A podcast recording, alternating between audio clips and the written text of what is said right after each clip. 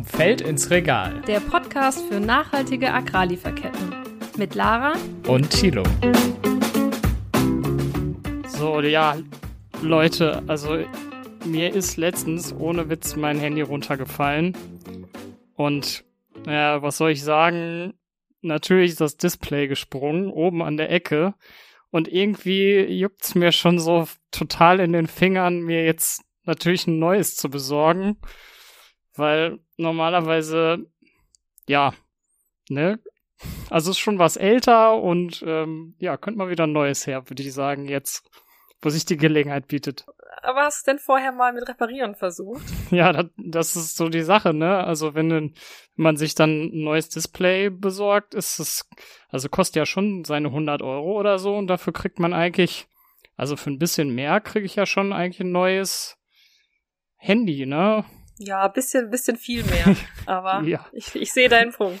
Naja, aber so, eigentlich ist ja der Kern des Problems auch schon das, ne? Also dieses Reparieren ist eigentlich schon fast zu teuer, um sagen zu können, das ist wirklich eine gute Alternative. Und so ist auch die durchschnittliche Lebensdauer von dem Handy eigentlich nur so zwei bis drei Jahre.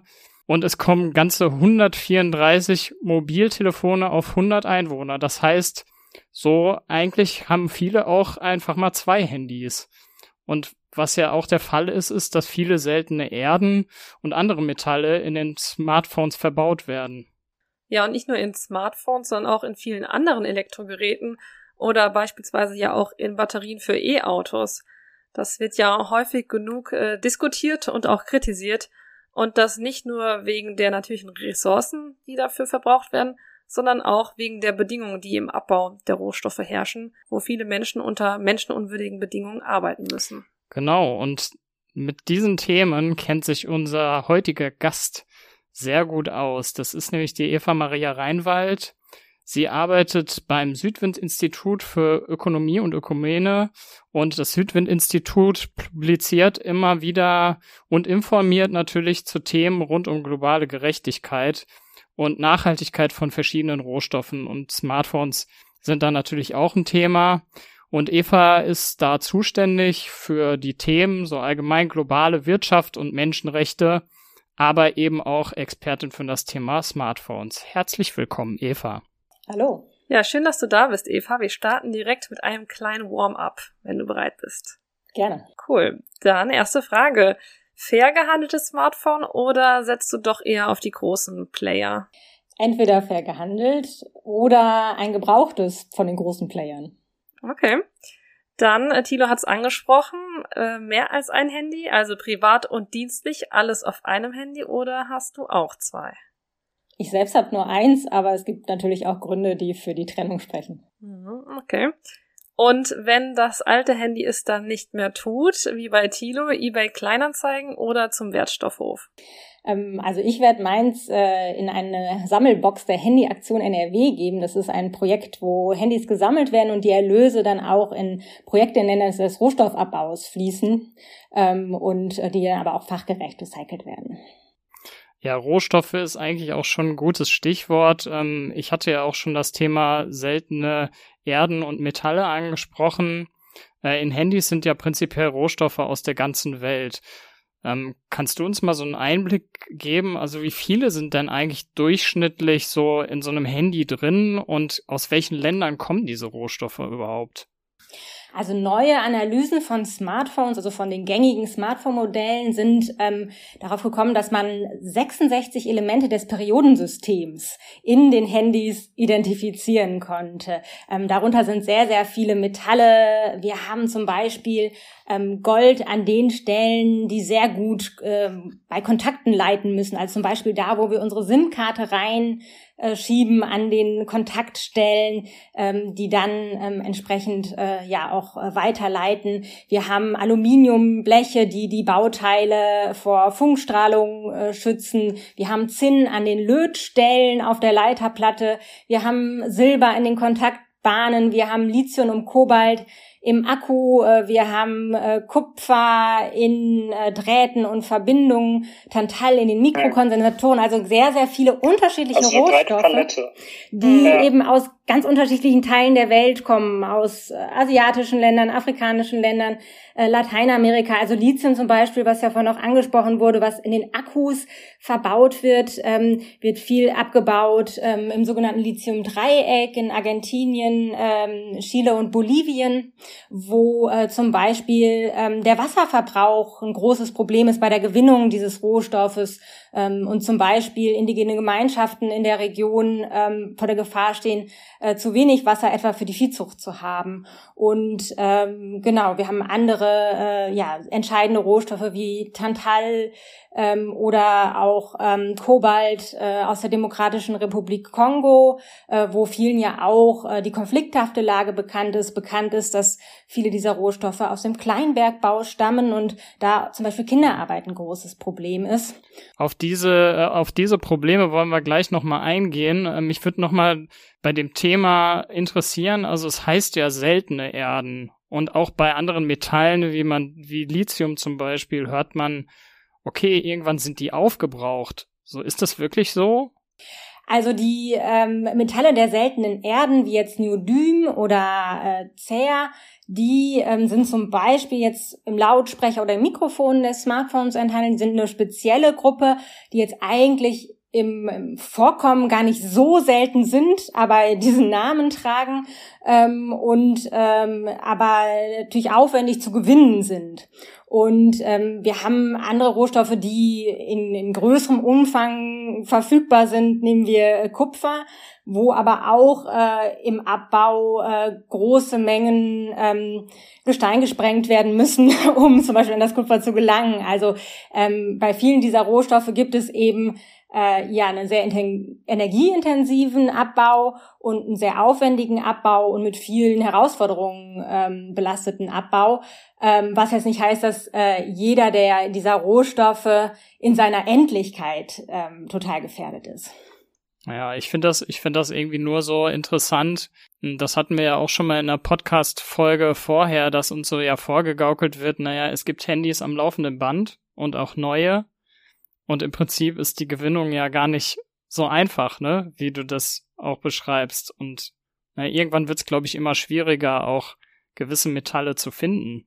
Genau, also wir haben ja sehr geringe Mengen der einzelnen Rohstoffe oft im Handy verbaut, aber natürlich die Masse macht es und wir haben insgesamt äh, ja einen Anstieg auch äh, von Elektronikgeräten äh, im Zuge von Digitalisierung, die ähm, gebraucht werden und damit natürlich auch einen wachsenden Bedarf bei bestimmten Rohstoffen, zum Beispiel eben bei Rohstoffen für Speichertechnologien, die jetzt natürlich auch im Bereich Elektromobilität äh, gebraucht werden oder eben auch diesen spezifischen Rohstoffen, die zum Beispiel jetzt in Konservatoren verbaut sind, wie, wie Tantal. Und äh, da ist einfach dann der Bedarf da, ähm, und äh, ja, es muss ein hoher Aufwand betrieben werden, die auch äh, zu gewinnen. Mhm.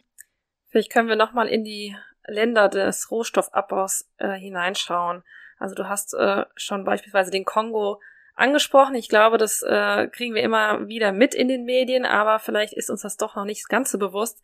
Ähm, vielleicht kannst du noch mal erklären, warum beispielsweise Kobalt so ein Konfliktmineral ist. Mhm. Also wir haben, was die Rohstoffe im Handy betrifft, ähm, ja auch Kobalt äh, und äh, Tantal, äh, was aus ähm, ja, der Demokratischen Republik Kongo äh, viel gewonnen wird. Und ähm, das passiert einerseits im industriellen Großbergbau, andererseits aber eben auch im Kleinbergbau. Was bedeutet Kleinbergbau? Kleinbergbau bedeutet, dass Menschen aus auf eigene Faust versuchen, ähm, an Rohstoffe zu gelangen.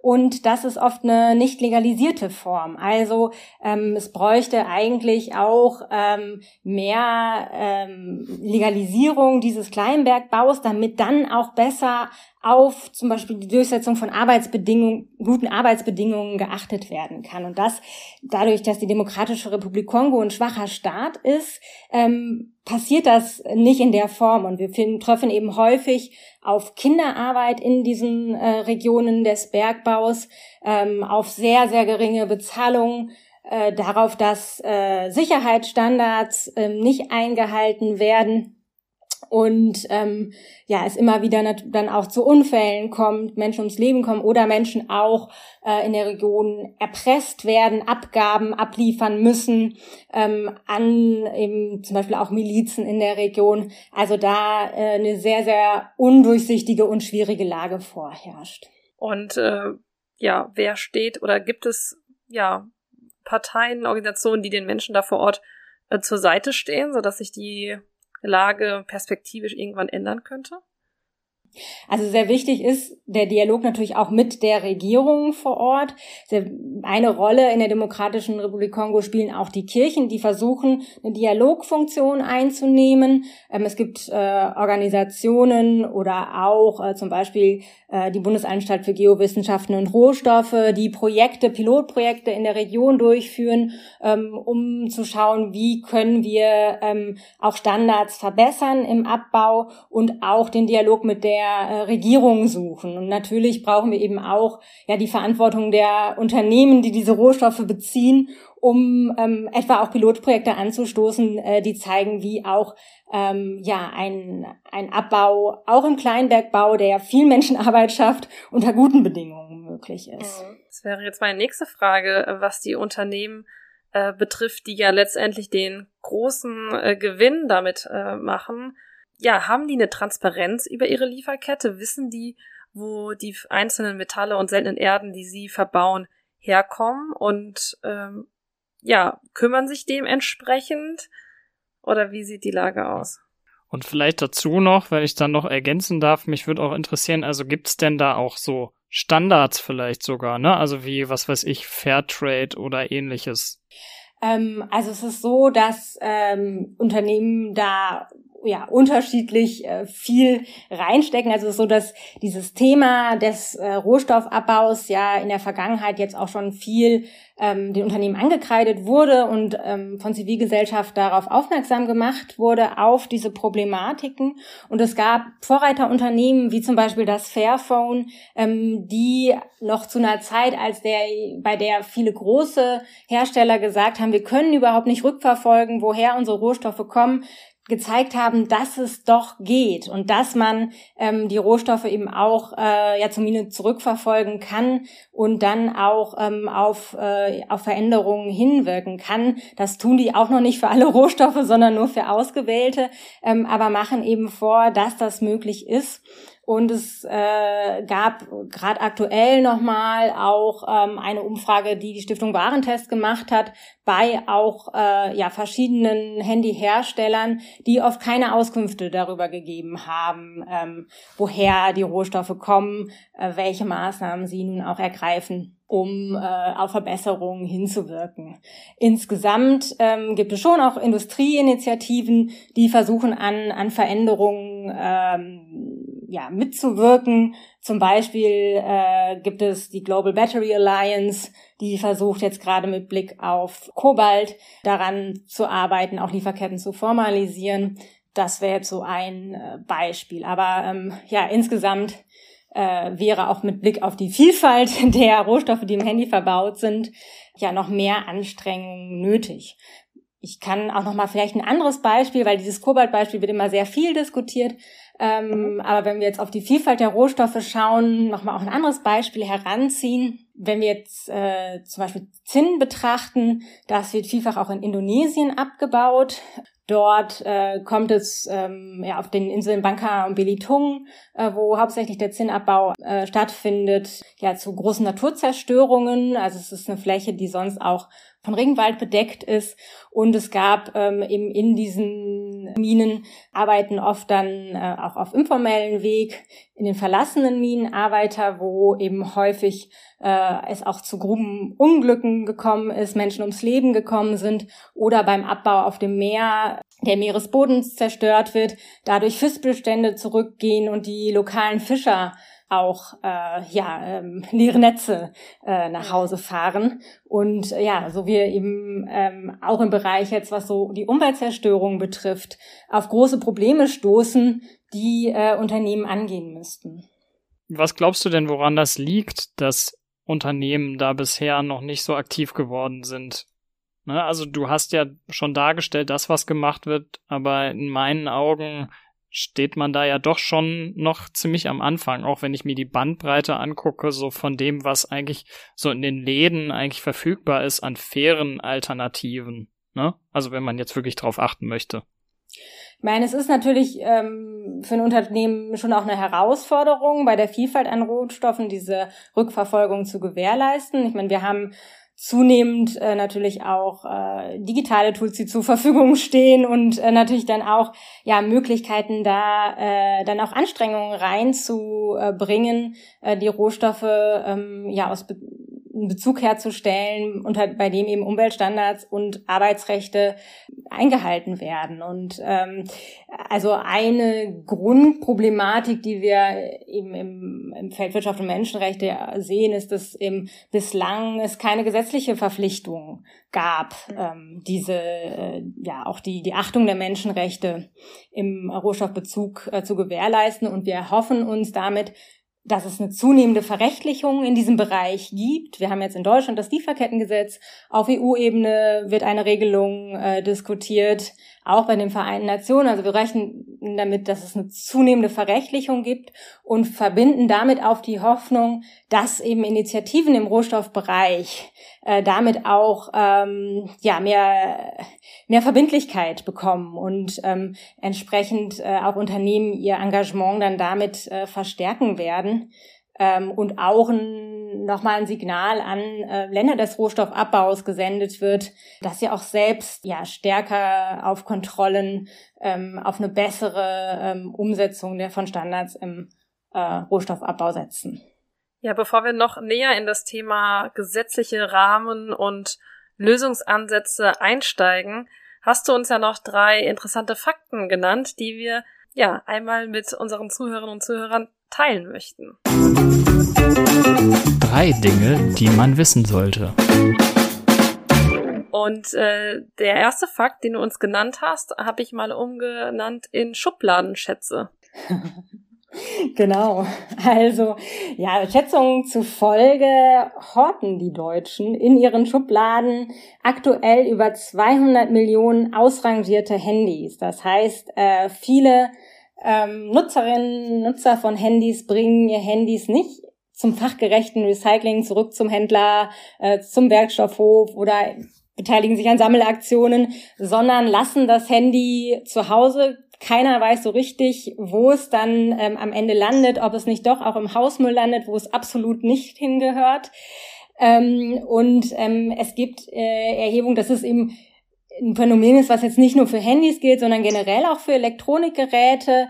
Also 2018 wurden nur etwa 43 Prozent der anfallenden Elektroschrottmenge gesammelt und im Recycling zugeführt. Das heißt, wir haben da eine hohe Quote von Elektronikgeräten, die nicht fachgerecht entsorgt und zurückgebracht wird. Und ähm, mit Blick auf Handys ist das natürlich ein verlorener Schatz, der da auch äh, dann in den Schubladen ähm, zur Verfügung steht. Also eine Tonne Elektroschrott zum Beispiel enthält 240 Gramm Gold, zweieinhalb Kilo Silber, 92 Gramm Palladium, 92 Gramm Kilogramm Kupfer und 38 äh, Kilogramm Kobalt.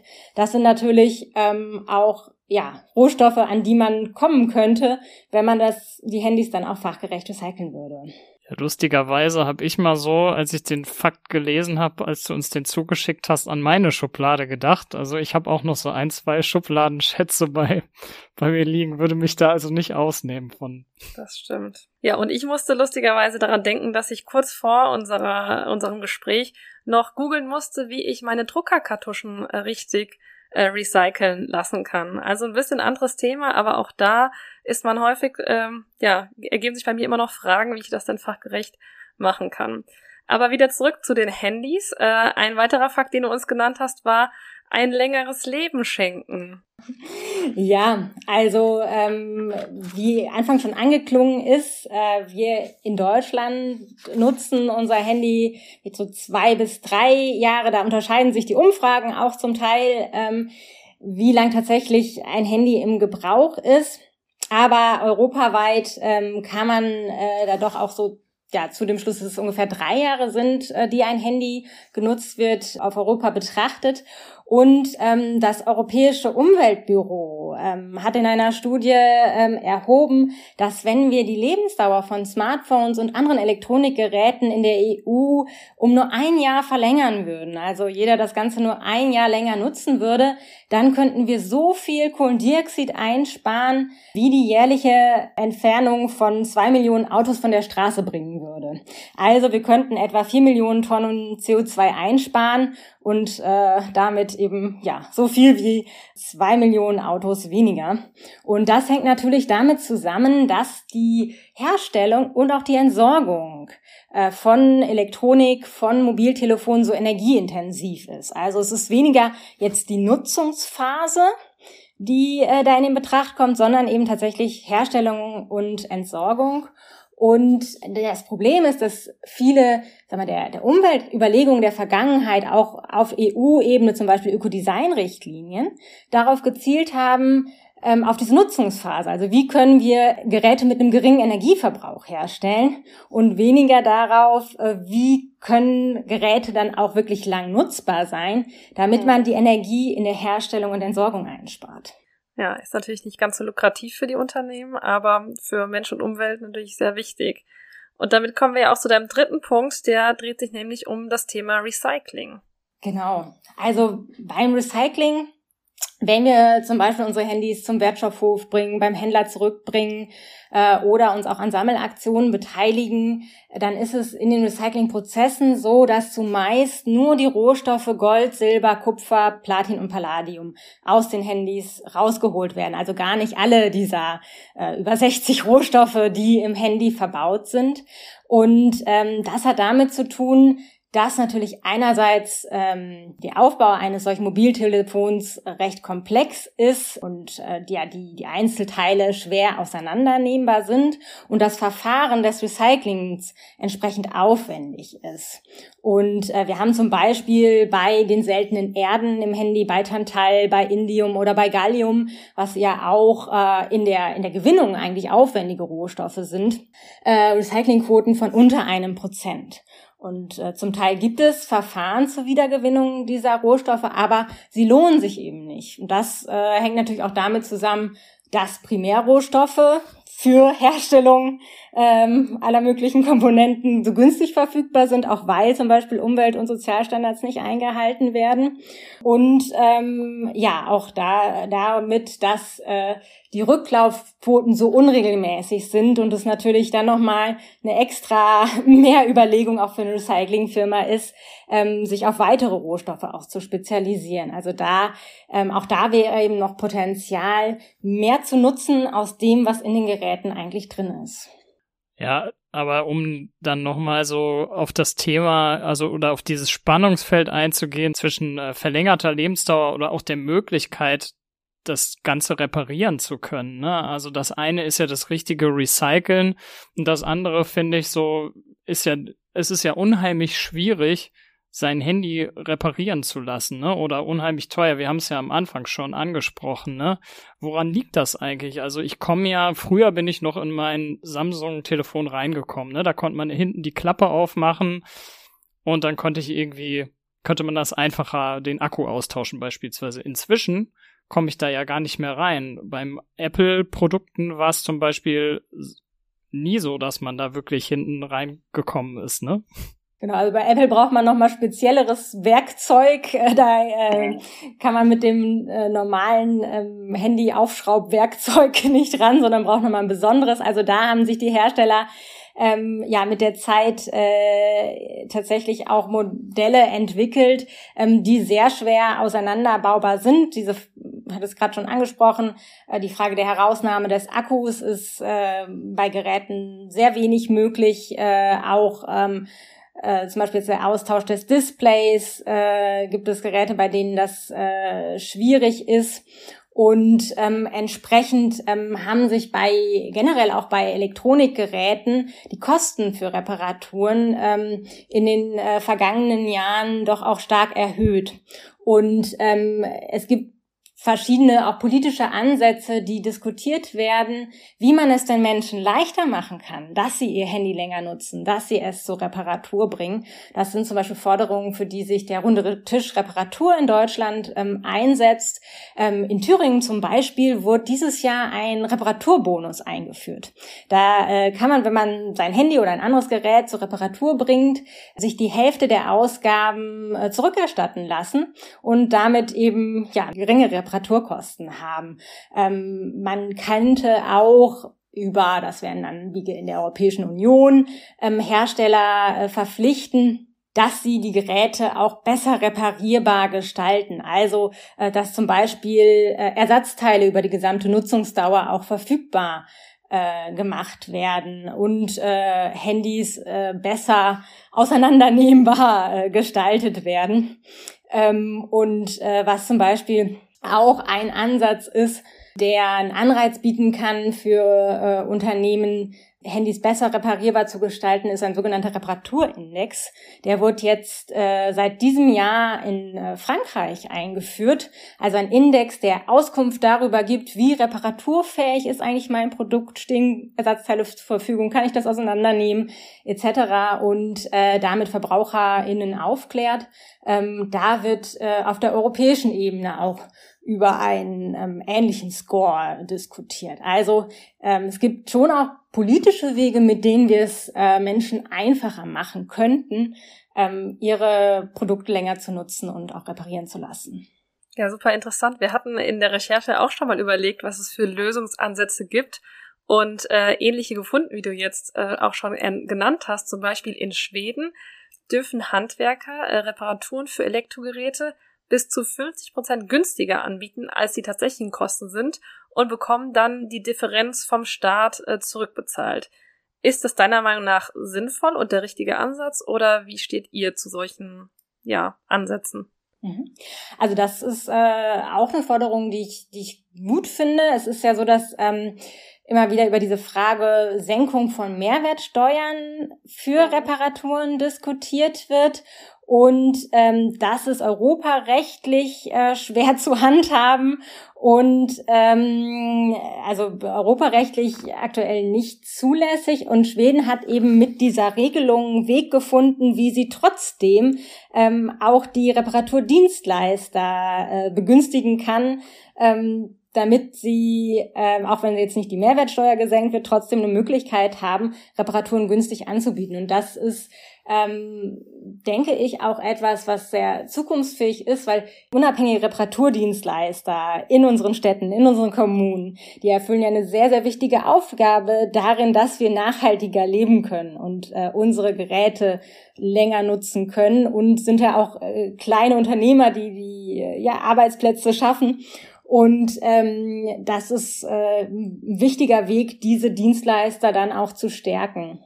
Genau, aber also wenn ich noch äh, einen persönlichen Kommentar hinzufügen kann, ich glaube, es kann ja auch nur ein Baustein sein. Ne? Also du sagst es richtig, das sind kleine Unternehmen, die man dadurch unterstützen kann, aber letztendlich die großen Big Player, äh, die gilt es ja, wie du sagst, ähm, noch stärker in die Verantwortung zu nehmen und da kann man ja nur hoffen, dass da auf äh, europäischer Ebene ja Regelungen zu gibt. Äh, letzte Woche oder vor zwei Wochen kam ja jetzt auch von der EU-Kommission die Regelung zu den äh, Ladesteckern von Handys. Also es ist ja zumindest, äh, also zu der Vereinheitlichung von, von äh, Ladesteckern. Also da ist ja zumindest in dem Bereich was äh, auf dem Weg.